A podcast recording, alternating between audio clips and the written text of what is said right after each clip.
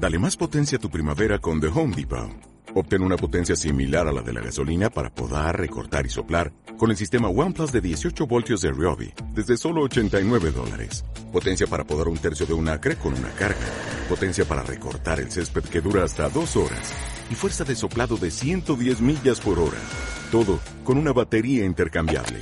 Llévate el sistema inalámbrico OnePlus de 18 voltios de Ryobi. Solo en The Home Depot. Haces más. Logras más.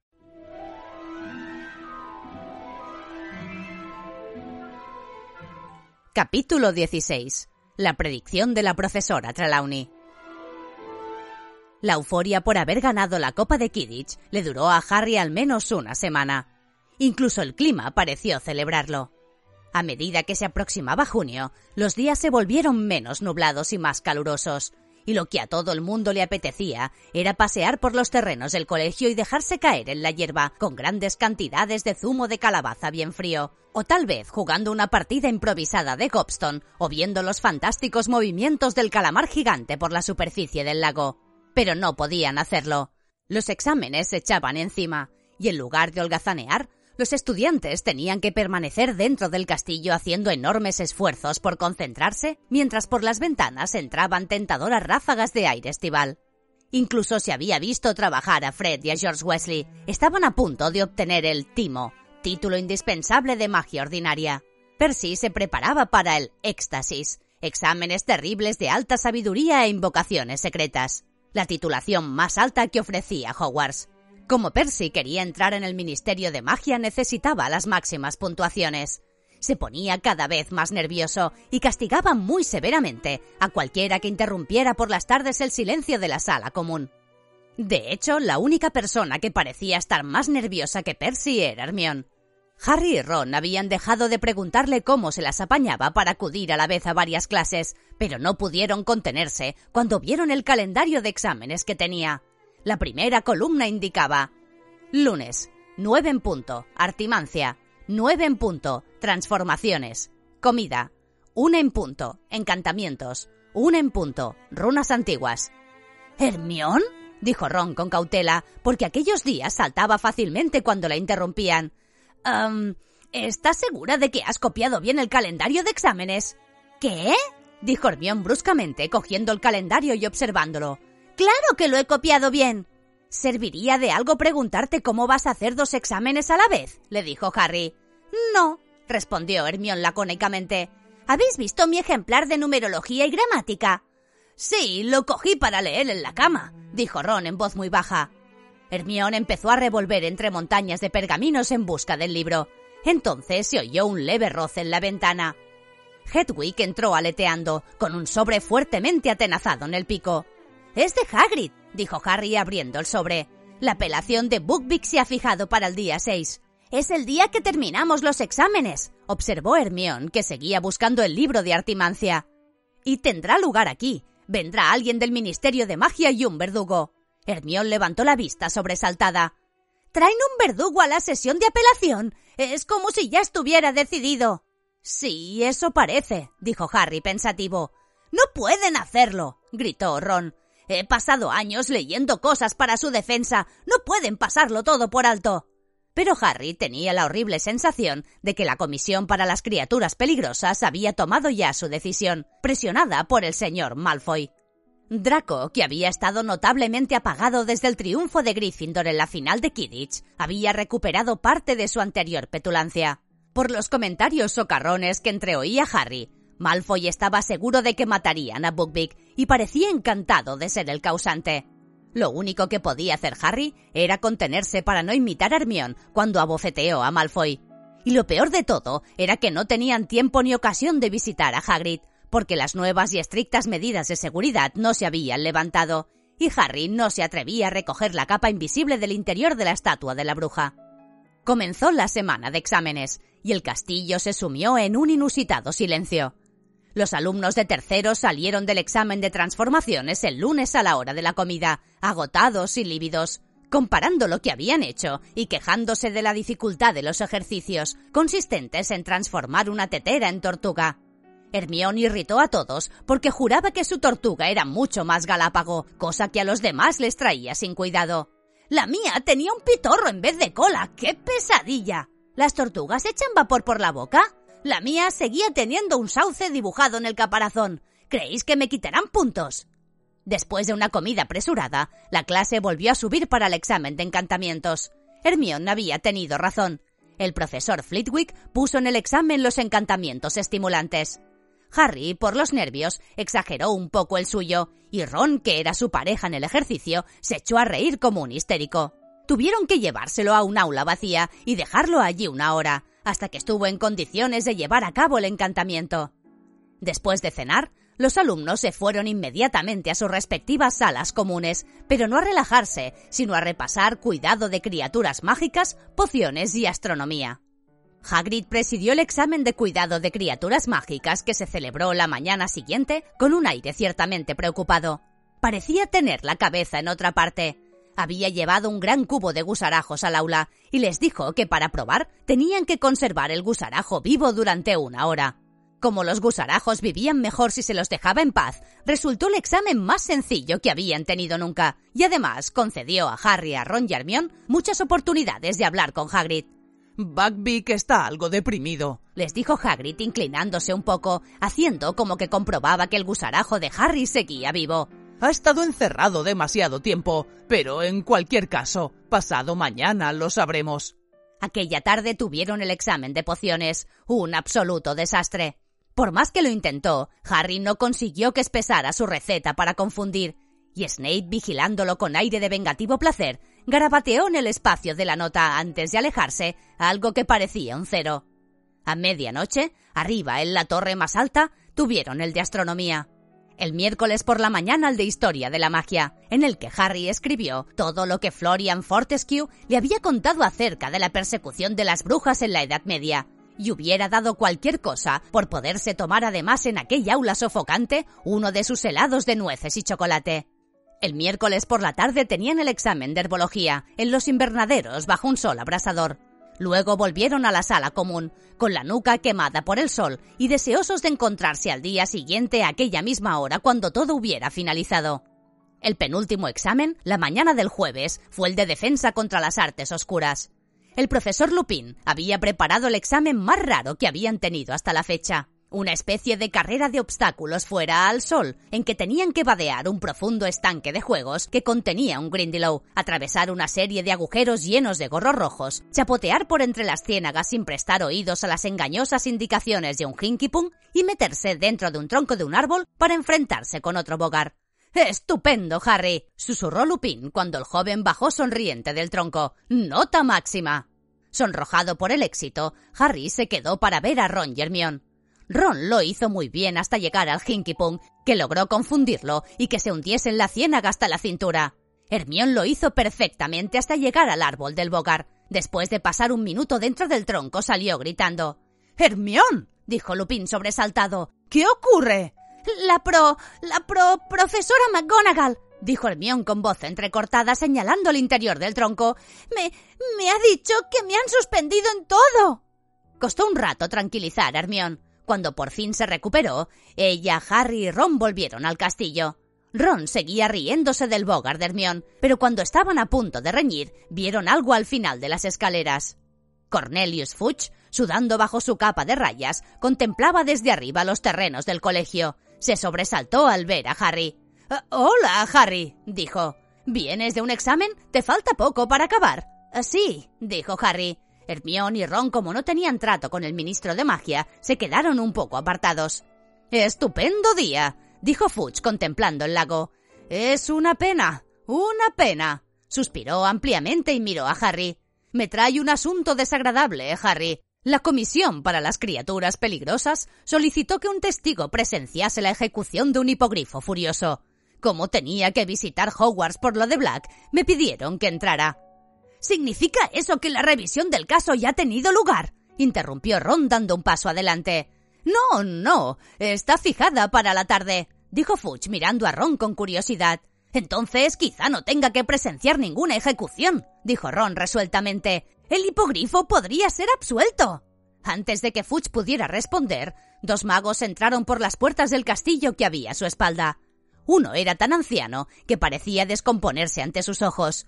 El otro era alto y fornido, y tenía un fino bigote de color negro.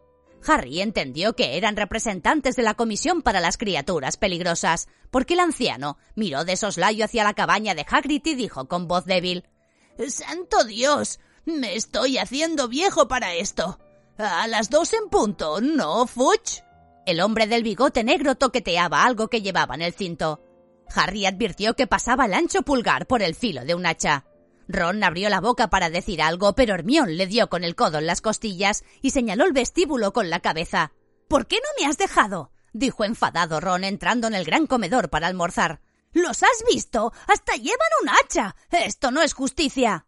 Ron, tu padre trabaja en el ministerio. No puedes ir diciéndole esas cosas a su jefe, respondió Hermión, aunque también ella parecía muy molesta. Si Hagrid conserva esta vez la cabeza y argumenta adecuadamente su defensa, es posible que no ejecuten a Buckbeak. Pero a Harry le parecía que Hermione no creía en realidad lo que decía. A su alrededor, todos hablaban animados, saboreando por adelantado el final de los exámenes, que tendría lugar aquella tarde. Pero Harry, Ron y Hermione, preocupados por Hagrid y Buckbeak, permanecieron al margen. El último examen de Harry y Ron era de adivinación. El último de Hermione, estudios muggles. Subieron juntos la escalera de mármol. Hermión los dejó en el primer piso y Harry y Ron continuaron hasta el séptimo, donde muchos de su clase estaban sentados en la escalera de caracol que conducía al aula de la profesora Trelawney, repasando en el último minuto. Nos va a examinar por separado, les informó Neville cuando se sentaron a su lado. Tenía disipar las nieblas del futuro abierto sobre los muslos por las páginas dedicadas a la bola de cristal. ¿Alguno ha visto alguna vez en la bola de cristal? preguntó desanimado. Nanay, dijo Ron. Miraba el reloj de vez en cuando. Harry se dio cuenta de que calculaba lo que faltaba para el comienzo de la revisión del caso de Buckbeak. La cola de personas que había fuera del aula se reducía muy despacio. Cada vez que bajaba alguien por la plateada escalera de mano, los demás le preguntaban entre susurros ¿Qué te ha preguntado? ¿Qué, qué te ha leído? Pero nadie aclaraba nada. Me ha dicho que según la bola de cristal sufriré un accidente horrible si revelo algo, chilló Neville bajando la escalera hacia Harry y Ron, que acababa de llegar al rellano en ese momento. Es muy lista, refunfuñó Ron. Empiezo a pensar que Hermione tenía razón, dijo señalando la trampilla con el dedo. Es una impostora. Sí, dijo Harry mirando su reloj. Eran las dos. Ojalá se deprisa.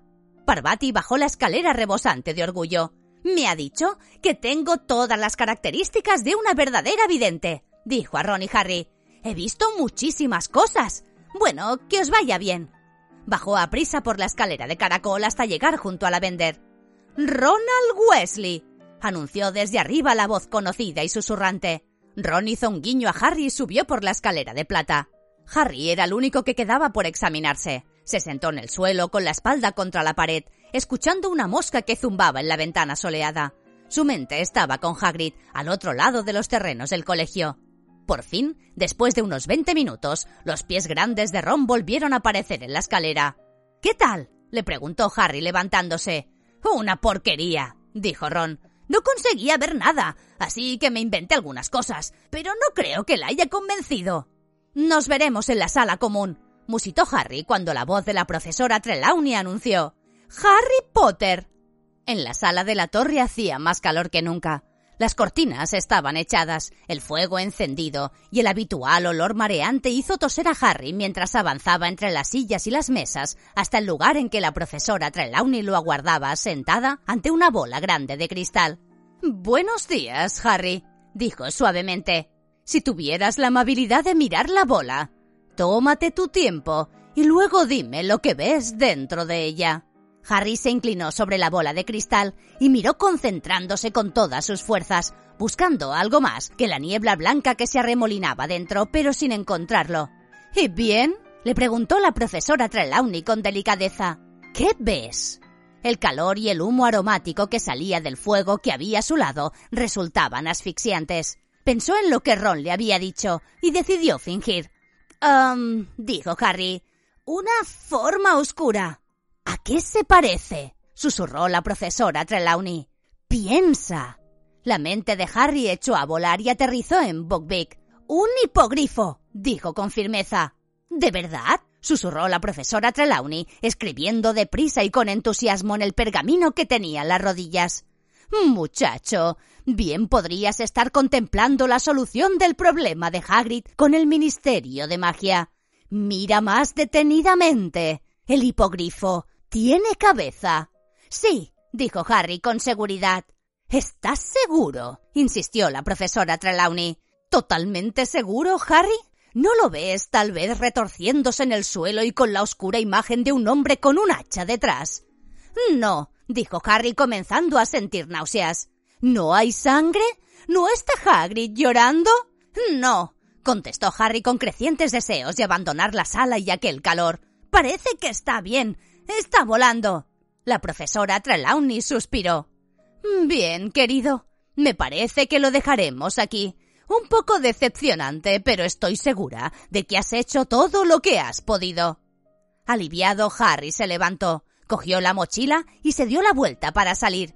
Pero entonces oyó detrás de él una voz potente y áspera. Sucederá esta noche. Harry dio media vuelta. La profesora Trelawney estaba rígida en su sillón. Tenía la vista perdida y la boca abierta. ¿Cómo dice? preguntó Harry. Pero la profesora Trelawney no parecía oírle. Sus pupilas comenzaron a moverse. Harry estaba asustado. La profesora parecía a punto de sufrir un ataque. El muchacho no sabía si salir corriendo hacia la enfermería. Y entonces la profesora Trelawney volvió a hablar con la misma voz áspera, muy diferente a la suya.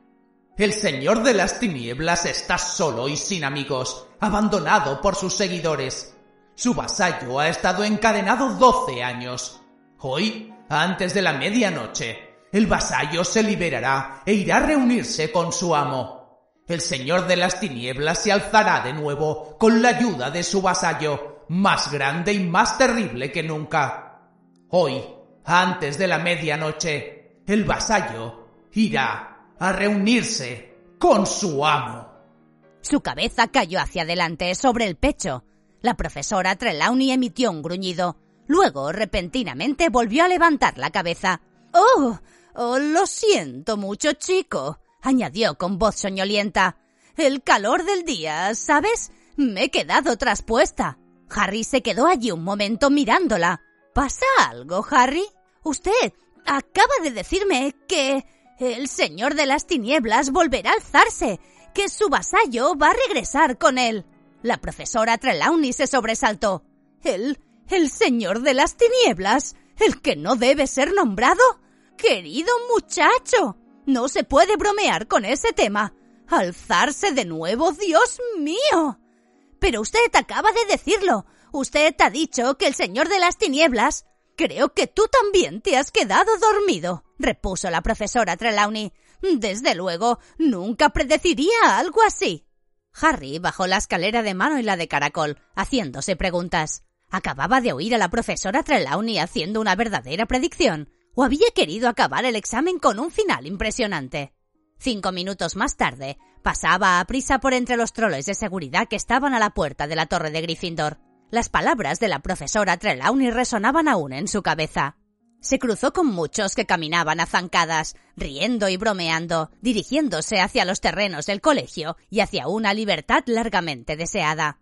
Cuando llegó al retrato y entró en la sala común, estaba casi desierta. En un rincón, sin embargo, estaban sentados Ron y Hermione. La profesora Trelawney me acaba de decir, pero se detuvo al fijarse en sus caras. Bugbeak ha perdido, dijo Ron con voz débil. Hagrid acaba de enviar esto. La nota de Hagrid estaba seca esta vez. No había lágrimas en ella, pero su mano parecía haber temblado tanto al escribirla que apenas resultaba legible. Apelación perdida. La ejecución será a la puesta de sol. No se puede hacer nada. No vengáis. No quiero que lo veáis. Hagrid. Tenemos que ir, dijo Harry de inmediato. No puede estar allí solo esperando al verdugo. Pero es a la puesta del sol, dijo Ron mirando por la ventana con los ojos empañados. No nos dejarán salir, y menos a ti, Harry. Harry se tapó la cabeza con las manos, pensando si al menos tuviéramos la capa invisible. ¿Dónde está? dijo Hermión. Harry le explicó que la había dejado en el pasadizo debajo de la estatua de la bruja tuerta. Si Snape me vuelve a ver por allí, me veré en un serio aprieto, concluyó. Eso es verdad, dijo Hermión poniéndose en pie. Si te ve. ¿Cómo se abre la joroba de la bruja? Se le dan unos golpecitos y se dice disendio, explicó Harry. Pero. Hermión no aguardó a que terminara la frase. Atravesó la sala con decisión, abrió el retrato y se perdió de vista. Habrá ido a cogerla, dijo Ron mirando el punto por donde había desaparecido la muchacha. A eso había ido. Hermión regresó al cuarto de hora con la capa plateada cuidadosamente doblada y escondida bajo la túnica.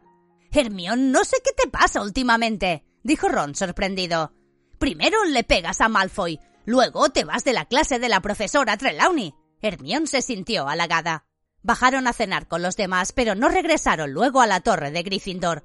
Harry llevaba escondida la capa en la parte delantera de la túnica. Tenía que llevar los brazos cruzados para que no se viera el bulto. Esperaron en una habitación contigua al vestíbulo para asegurarse de que éste estuviera completamente vacío. Oyeron a los dos últimos que pasaban a prisa y cerraban dando un portazo. Hermión asomó la cabeza por la puerta. Vale, susurró. No hay nadie. Podemos taparnos con la capa. Caminando muy juntos, de puntillas y bajo la capa para que nadie los viera, bajaron la escalera y salieron. El sol se hundía ya en el bosque prohibido, dorando las ramas más altas de los árboles. Llegaron a la cabaña y llamaron a la puerta. Hagrid tardó en contestar. Cuando por fin lo hizo, miró a su alrededor, pálido y tembloroso, en busca de la persona que había llamado. Somos nosotros, susurró Harry. Llevamos la capa invisible. Si nos dejas pasar, nos la quitaremos. No deberíais haber venido, dijo Hagrid también susurrando. Pero se hizo a un lado y ellos entraron. Hagrid cerró la puerta rápidamente y Harry se desprendió de la capa. Hagrid no lloró ni se arrojó al cuello de sus amigos. No parecía saber dónde se encontraba ni qué hacer. Resultaba más trágico verlo así que llorando. ¿Queréis un té? invitó. Sus manos enormes temblaban al coger la tetera. ¿Dónde está Buckbeak, Hagrid? preguntó Ron vacilante. Lo. lo tengo en el exterior, dijo Hagrid derramando la leche por la mesa al llenar la jarra. Está atado al huerto junto a las calabazas. Pensé que debía ver los árboles y oler el aire fresco antes de. A Hagrid le temblaba tanto la mano que la jarra se le cayó y se hizo añicos. Yo lo haré, Hagrid, dijo Hermione inmediatamente apresurándose a limpiar el suelo. Hay otra en el aparador, dijo Hagrid sentándose y limpiándose la frente con la manga. Harry miró a Ron, que le devolvió una mirada de desesperanza. ¿No hay nada que hacer, Hagrid? preguntó Harry sentándose a su lado. ¿Dumbledore? Lo ha intentado, respondió Hagrid. No puede hacer nada contra una sentencia de la comisión. Les ha dicho que Buckbeak es inofensivo, pero tienen miedo. Ya sabéis cómo es Lucius Malfoy. Me imagino que los ha amenazado. El verdugo, Mancler, es un viejo amigo suyo pero será rápido y limpio y yo estaré a su lado. Hagrid tragó saliva.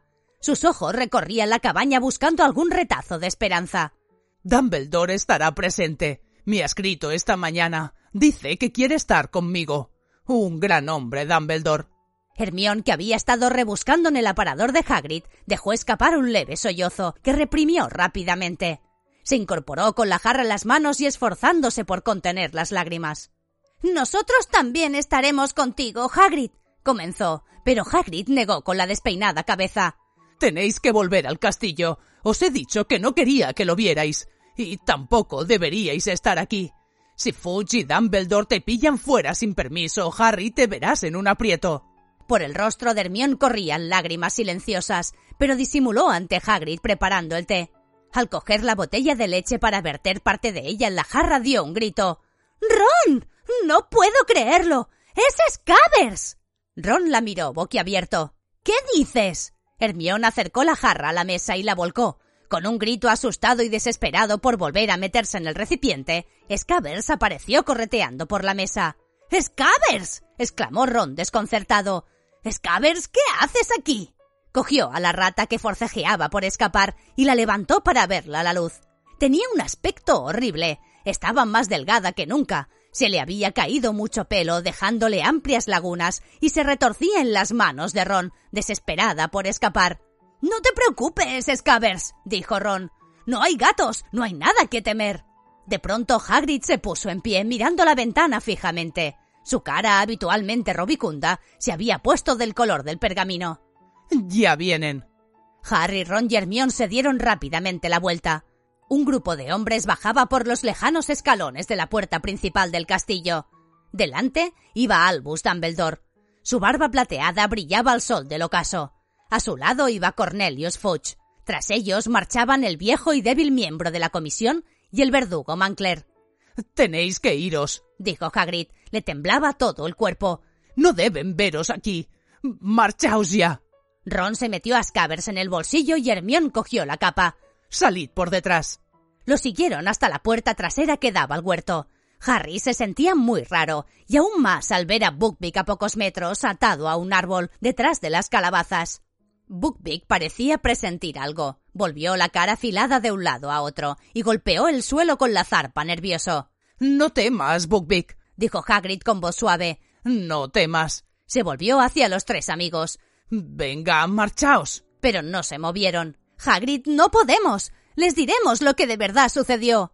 No pueden matarlo. Marchaos, ordenó Hagrid con firmeza. Ya es bastante horrible, y solo faltaría que además os metierais en un lío. No tenían opción. Mientras Hermione echaba la capa sobre los otros dos, oyeron hablar al otro lado de la cabaña. Hagrid miró hacia el punto por el que acababan de desaparecer. Marchaos rápido, dijo con acritud. No escuchéis. Y volvió a entrar en la cabaña al mismo tiempo que alguien llamaba a la puerta de delante. Lentamente, como en trance, Harry, Ron y Hermione rodearon silenciosamente la casa. Al llegar al otro lado, la puerta se cerró con un golpe seco. Vamos, a prisa, por favor, susurró Hermione. No puedo seguir aquí. No lo puedo soportar. Empezaron a subir hacia el castillo. El sol se apresuraba a ocultarse. El cielo se había vuelto de un gris claro teñido de púrpura. Pero en el oeste había destellos de color rubí. Ron se detuvo en seco. Por favor, Ron. Se trata de Scabbers. Quiere salir. Ron se inclinaba intentando impedir que Scabbers escapara, pero la rata estaba fuera de sí. Chillando como loca, se debatía y trataba de morder a Ron en la mano. ¡Scabbers, tonta! ¡Soy yo! susurró Ron. Oyeron abrirse una puerta detrás de ellos y luego voces masculinas. Por favor, Ron, vámonos, están a punto de hacerlo, insistió Hermión. Vale, quédate quieta, Scabbers. Siguieron caminando. Al igual que Hermión, Harry procuraba no oír el sordo rumor de las voces que sonaban detrás de ellos. Ron volvió a detenerse. No la puedo sujetar. Calla, Scabbers, o nos oirá todo el mundo. La rata chillaba como loca, pero no lo bastante fuerte para eclipsar los sonidos que llegaban del jardín de Hagrid. Las voces de hombres se mezclaban y se confundían. Hubo un silencio y luego, sin previo aviso, el inconfundible silbido del hacha rasgando el aire. Hermión se tambaleó. Ya está, susurró a Harry.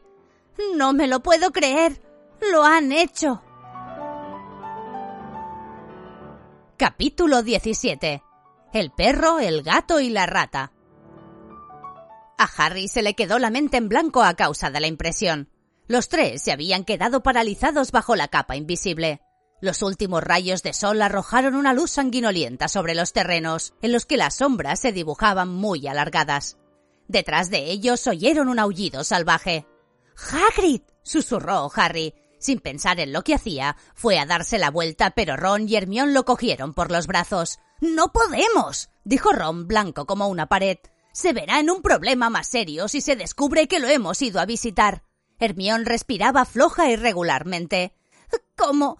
¿Cómo han podido? preguntó jadeando como si se ahogase. ¿Cómo han podido? Vamos, dijo Ron tiritando. Reemprendieron el camino hacia el castillo, andando muy despacio para no descubrirse. La luz se apagaba. Cuando llegaron a campo abierto, la oscuridad se cernía sobre ellos como un embrujo. Scavers, estate quieta. susurró Ron llevándose la mano al pecho. La rata se retorcía como loca. Ron se detuvo obligando a Scavers a que se metiera del todo en el bolsillo. ¿Qué te ocurre, tonta? Quédate quieta. ¡Ah! Me ha mordido. Ron, cállate. susurró Hermión. Fudge se presentará aquí dentro de un minuto. No hay manera. Scavers estaba aterrorizada. Se retorcía con todas sus fuerzas intentando soltarse de Ron. ¿Qué le ocurre? Pero Harry acababa de ver a Crookshanks acercándose a ellos sigilosamente, arrastrándose y con los grandes ojos amarillos destelleando pavorosamente la oscuridad. Harry no sabía si el gato los veía o se orientaba por los chillidos de Scavers. ¡Crookshanks! gimió Hermión. No, vete, Crookshanks, vete. Pero el gato se acercaba más. ¡Scabbers, no! Demasiado tarde. La rata escapó por entre los dedos de Ron, se echó al suelo y huyó a toda prisa.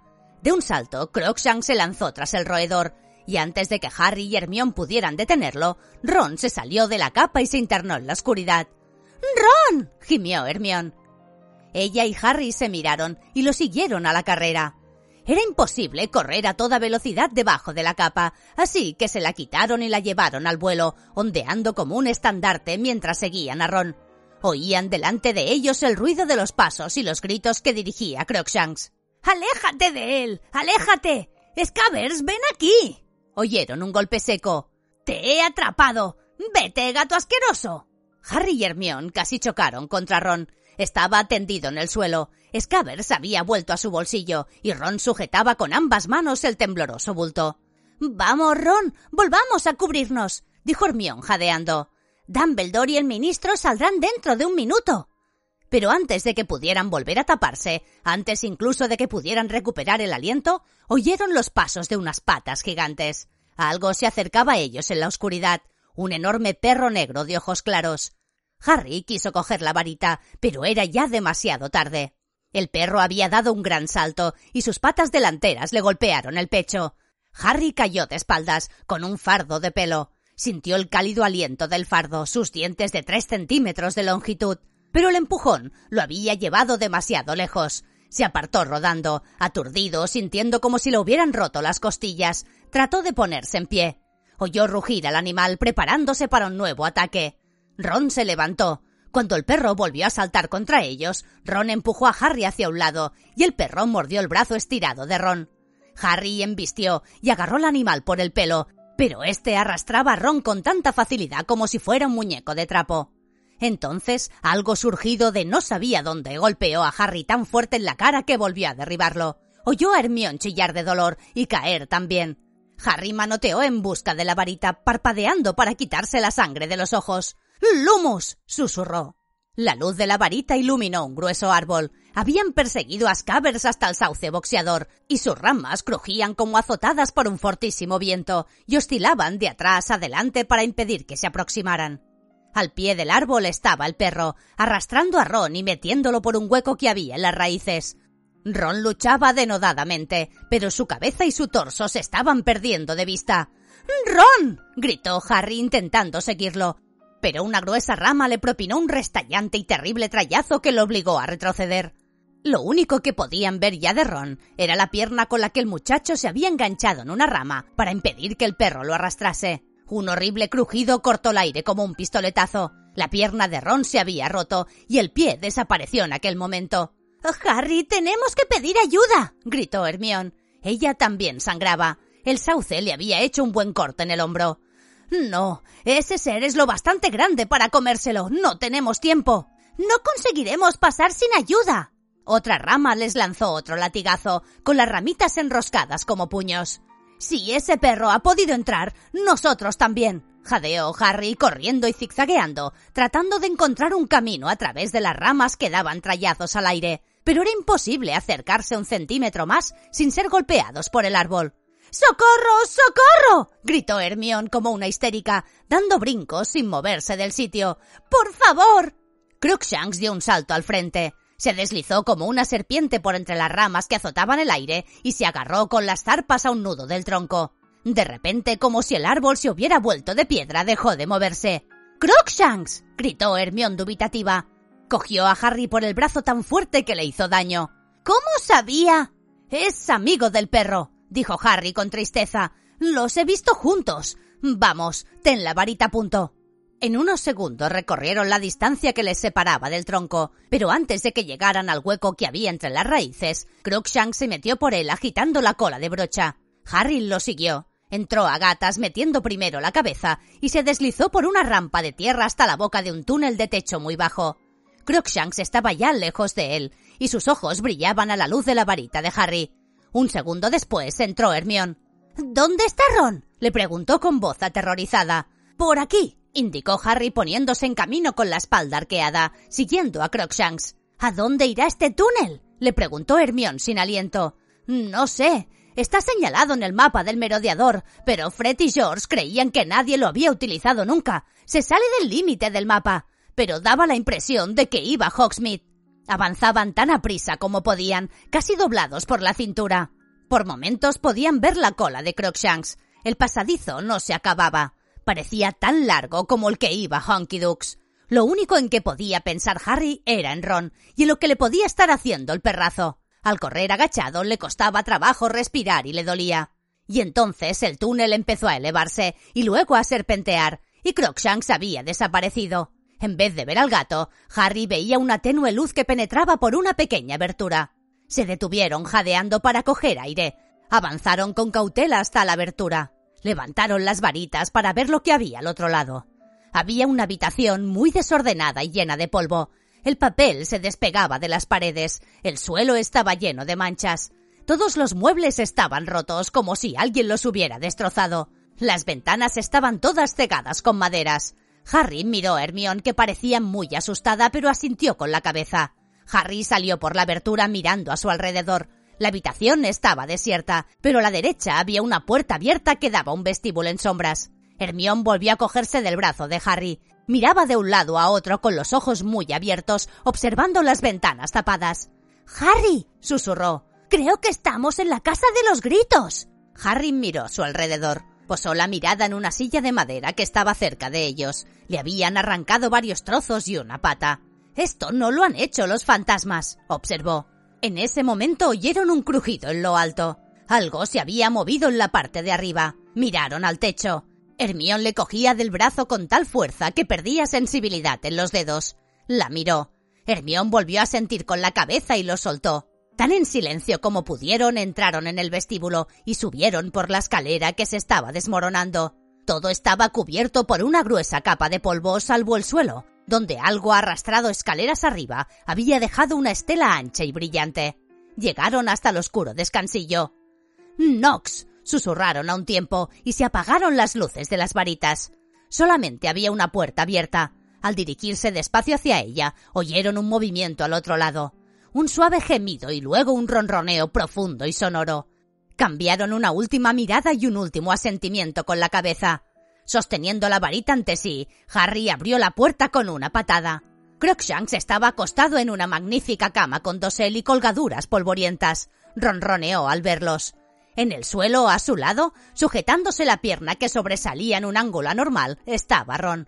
Harry y Hermione se le acercaron rápidamente. Ron, ¿te encuentras bien? ¿Dónde está el perro?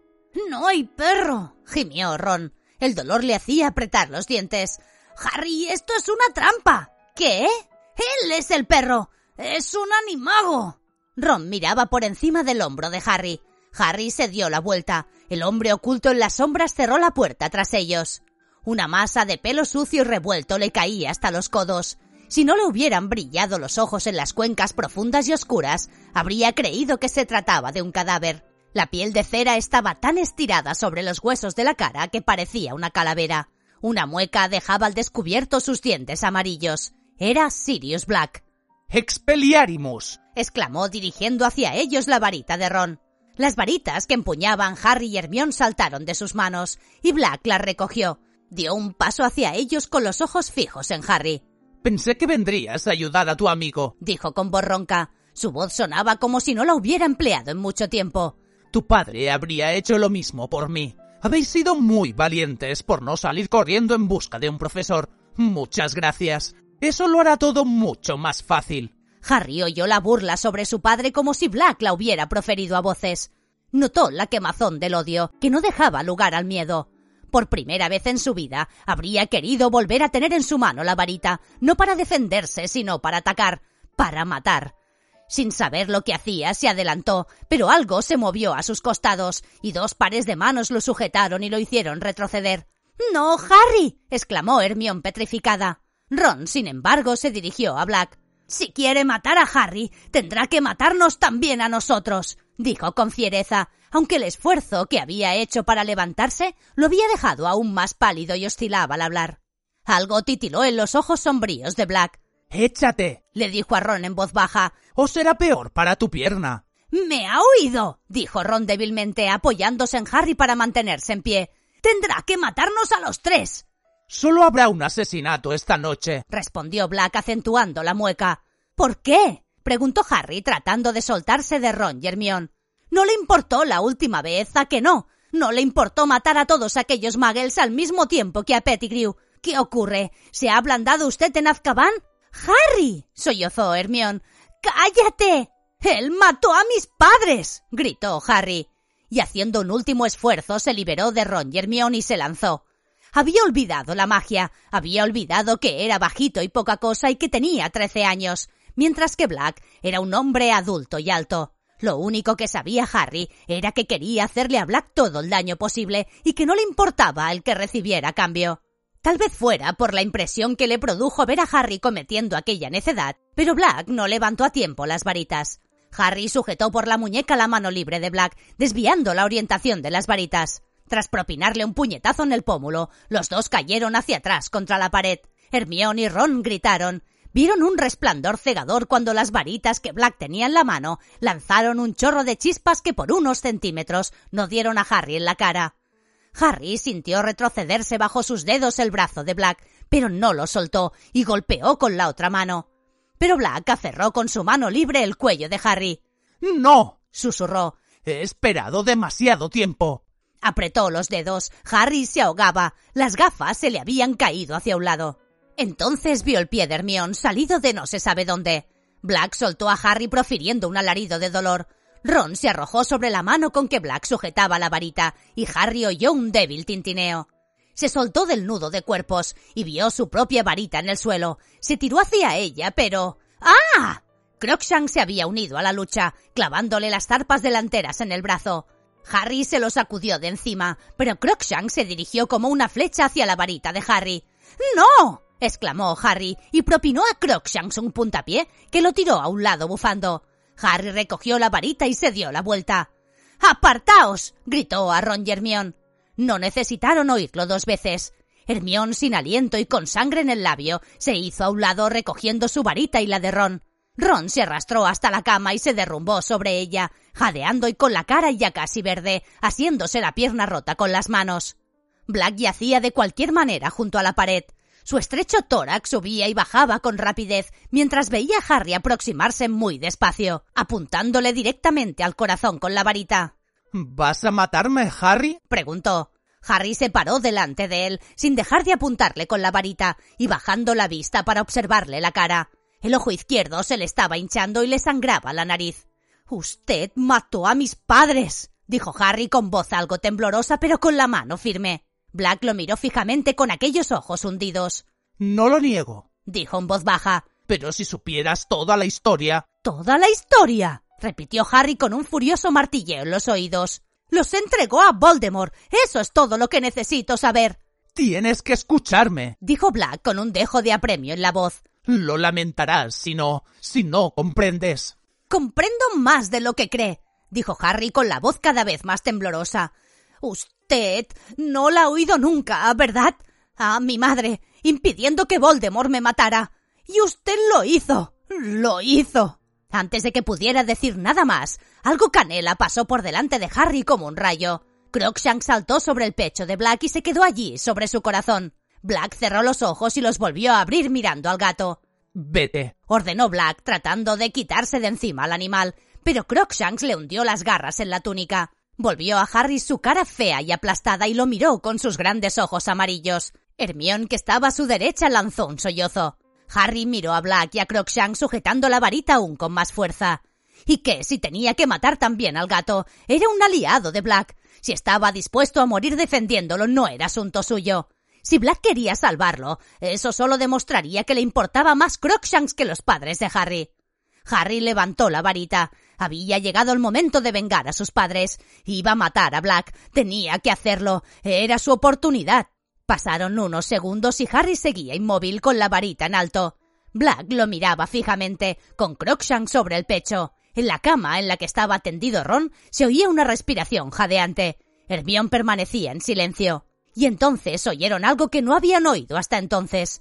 Unos pasos amortiguados. Alguien caminaba por el piso inferior. Estamos aquí arriba. gritó Hermión de pronto. Estamos aquí arriba. Sirius Black. Dense prisa. Black sufrió tal sobresalto que Crookshanks estuvo a punto de caerse. Harry apretó la varita con una fuerza irracional. Mátalo ya. dijo una voz en su cabeza. Pero los pasos que subían las escaleras se oían cada vez más fuertes y Harry seguía sin moverse. La puerta de la habitación se abrió de golpe, entre una lluvia de chispas rojas, y Harry se volvió cuando el profesor Lupin entró en la habitación como un rayo. El profesor Lupin tenía la cara exagüe y la varita levantada y dispuesta. Miró a Ron que yacía en la cama, a Hermione encogida de miedo junto a la puerta, a Harry que no dejaba de apuntar a Black con la varita, y al mismo Black desplomado a los pies de Harry sangrando. ¡Expelliarmus! gritó Lupin. La varita de Harry salió volando de su mano. También lo hicieron las dos que sujetaba Hermione. Lupin las cogió todas hábilmente y luego penetró en la habitación mirando a Black, que todavía tenía Crookshanks protectoramente encaramado al pecho. Harry se sintió de pronto como vacío, no lo había matado. Le había faltado valor. Black volvería a manos de los dementores. Entonces habló Lupin con una voz extraña que temblaba de emoción contenida. ¿Dónde estás, Sirius? Harry miró a Lupin. No comprendía qué quería decir. ¿De quién hablaba? Se volvió para mirar de nuevo a Black, cuyo rostro carecía completamente de expresión. Durante unos segundos no se movió. Luego, muy despacio, levantó la mano y señaló a Ron. Desconcertado Harry se volvió hacia el sorprendido Ron. Pero entonces, murmuró Lupin mirando tan intensamente a Black que parecía leer sus pensamientos. ¿Por qué no se ha manifestado antes? A menos que. De repente los ojos de Lupin se dilataron como si viera algo más allá de Black, algo que no podía ver ninguno de los presentes. A menos que fuera él quien. A menos que cambiaras sin decírmelo. Muy despacio, sin apartar los hundidos ojos de Lupin, Black asintió con la cabeza. Profesor Lupin, ¿qué pasa? interrumpió Harry en voz alta. ¿Qué? Pero no terminó la pregunta porque lo que vio lo dejó mudo. Lupin bajaba la varita. Un instante después, se acercó a Black, le cogió la mano, tiró de él para incorporarlo y para que Crookshanks cayese al suelo, y abrazó a Black como un hermano. Harry se sintió como si lo hubieran agujereado en el fondo del estómago. ¡No lo puedo creer! gritó Hermión. Lupin soltó a Black y se volvió hacia ella. Hermión se había levantado del suelo y señalaba a Lupin con los ojos espantados. Usted. usted. Hermión. Usted y él. Tranquilízate, Hermión. No se lo dije a nadie. gritó Hermión. Lo he estado encubriendo. Hermión, escúchame, por favor. exclamó Lupin. Puedo explicarlo. Harry temblaba no de miedo, sino con una ira renovada. Yo confío en usted, gritó a Lupin flaqueándole la voz. Y en realidad era amigo de él. Estáis en un error, explicó Lupin. No he sido amigo suyo durante estos doce años, pero ahora sí. Dejadme que os lo explique. No, gritó Hermión. Harry, no te fíes de él. Ha ayudado a Black a entrar en el castillo. También él quiere matarte. Es un hombre lobo. Se hizo un vibrante silencio. Todos miraban a Lupin que parecía tranquilo aunque estaba muy pálido. Estás acertando mucho menos que de costumbre, Hermión, dijo. Me temo que solo una de tres. No es verdad que haya ayudado a Sirius a entrar en el castillo, y te aseguro que no quiero matar a Harry. Se estremeció visiblemente. Pero no negaré que soy un hombre lobo. Ron hizo un esfuerzo por volver a levantarse, pero se cayó con un gemido de dolor. Lupin se le acercó preocupado, pero Ron exclamó ¡Aléjate de mí, licántropo! Lupin se paró en seco, y entonces, con un esfuerzo evidente, se volvió a Hermión y dijo ¿Cuánto hace que lo sabes? Siglos, comentó Hermión. Desde que hice el trabajo para el profesor Snape. Estará encantado, dijo Lupin con poco entusiasmo. Os puso ese trabajo para que alguno de vosotros se percatara de mis síntomas. ¿Comprobaste el mapa lunar y te diste cuenta de que yo siempre estaba enfermo en luna llena? ¿Te diste cuenta de que el Bogar se transformaba en luna al verme?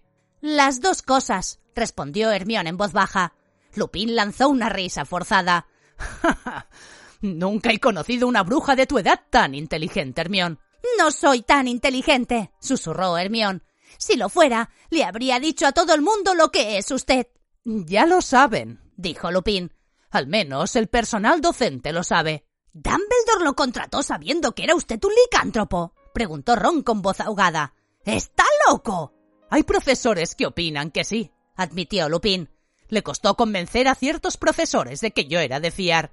Y estaba en un gran error, gritó Harry. Ha estado ayudándolo todo este tiempo. Señalaba a que se había dirigido hacia la cama doselada y se había echado encima, ocultando el rostro con la mano temblorosa. Crookshank saltó a su lado y se subió en sus rodillas ronroneando. Ron se alejó arrastrando la pierna. No he ayudado a Sirius, dijo Lupin. Si me dejáis os lo explicaré. Mirad. Separó las varitas de Harry, Ron y y las lanzó hacia sus respectivos dueños. Harry cogió la suya asombrado. Ya veis, prosiguió Lupin guardándose su propia varita en el cinto. Ahora vosotros estáis armados y nosotros no. ¿Queréis escucharme? Harry no sabía qué pensar. ¿Sería un truco? Si no lo ha estado ayudando, dijo mirando furiosamente a Black. ¿Cómo sabía que se encontraba aquí? Por el mapa, explicó Lupin. Por el mapa del merodeador. Estaba en mi despacho examinándolo. ¿Sabe utilizarlo? le preguntó Harry con suspicacia. Por supuesto, contestó Lupin haciendo con la mano un ademán de impaciencia. Yo colaboré en su elaboración. Yo soy lunático. Es un apodo que me pusieron mis amigos en el colegio. ¿Usted hizo? Lo importante es que esta tarde lo estaba examinando porque tenía la idea de que tú, Ron y Hermione, intentaríais salir furtivamente del castillo para visitar a Hagrid antes de que su hipogrifo fuera ejecutado. Y estaba en lo cierto, ¿a que sí? Comenzó a pasear sin dejar de mirarlos, levantando el polvo con los pies. Supuse que os cubriríais con la vieja capa de tu padre, Harry. ¿Cómo sabe lo de la capa? La de veces que vi a James desaparecer bajo ella, dijo Lupin repitiendo la demanda de impaciencia. Que llevéis una capa invisible no os impide aparecer en el mapa del merodeador. Os vi cruzar los terrenos del colegio y entrar en la cabaña de Hagrid. Veinte minutos más tarde, dejasteis a Hagrid y volvisteis hacia el castillo pero en aquella ocasión os acompañaba alguien. ¿Qué dice? interrumpió Harry. Nada de eso. No nos acompañaba nadie. No podía creer lo que veía. Prosiguió Lupin todavía paseando sin escuchar a Harry. Creía que el mapa estaría estropeado. ¿Cómo podía estar con vosotros? No había nadie con nosotros. Y entonces vi otro punto que se acercaba rápidamente, con la inscripción Sirius Black. Vi que chocaba con vosotros. Vi que arrastraba a dos de vosotros hasta el interior del sauce boxeador. ¡A uno de nosotros! dijo Ron enfadado. No, Ron, dijo Lupin. A dos. Dejó de pasearse y miró a Ron. ¿Me dejas echarle un vistazo a la rata? dijo con amabilidad. ¿Qué? preguntó Ron. ¿Qué tiene que ver Scavers en todo esto? Todo, respondió Lupin. ¿Podría echarle un vistazo, por favor? Ron dudó. Metió la mano en la túnica. Scaber salió agitándose como loca. Ron tuvo que agarrarla por la larga cola sin pelo para impedirle escapar. Crookshanks, todavía en las rodillas de Black, se levantó y dio un suave bufido. Lupin se acercó más a Ron. Contuvo el aliento mientras examinaba detenidamente a Scavers. ¿Qué? volvió a preguntar Ron con cara de asustado y manteniendo a Scavers junto a él. ¿Qué tiene que ver la rata en todo esto? No es una rata. graznó de repente Sirius Black. ¿Qué quiere decir? ¡Claro que es una rata! No lo es, dijo Lupin en voz baja. Es un mago. Un animago, aclaró Black. Llamado Peter Pettigrew.